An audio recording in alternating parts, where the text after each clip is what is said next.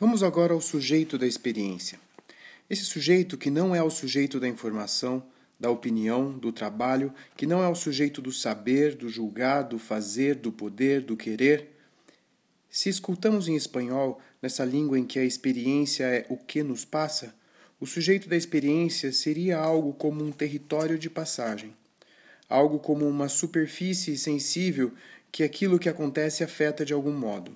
Produz alguns efeitos, inscreve algumas marcas, deixa alguns vestígios, alguns efeitos. Se escutamos em francês, em que a experiência é ce que nous arrive, o sujeito da experiência é um ponto de chegada, um lugar a que chegam as coisas como um lugar que recebe o que chega e que, ao receber, lhe dá lugar.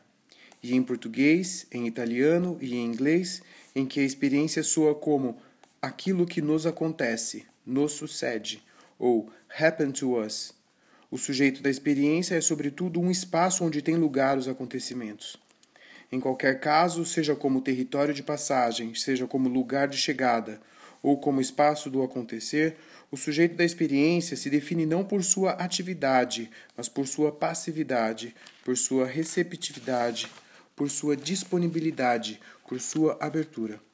Trata-se, porém, de uma passividade anterior à oposição entre ativo e passivo, de uma passividade feita de paixão, de padecimento, de paciência, de atenção, como uma reciprocidade primeira, como uma disponibilidade fundamental, como uma abertura essencial.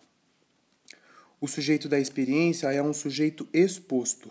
Do ponto de vista da experiência, o importante não é nem a posição, nossa maneira de pormos, nem a oposição, nossa maneira de opormos, nem a imposição, nossa maneira de impormos, nem a proposição, nossa maneira de propormos, mas a exposição, nossa maneira de expormos, como tudo o que isso tem de vulnerabilidade e de risco. Por isso é incapaz de experiência aquele que se põe, ou se opõe, ou se impõe, ou se propõe, mas não se expõe. É incapaz de experiência aquele a quem nada lhe passa, a quem nada lhe acontece, a quem nada lhe sucede, a quem nada o toca, nada lhe chega, nada o afeta, a quem nada o ameaça, a quem nada ocorre. Jorge La, Jorge La Roça 2016, Tremores, página 25.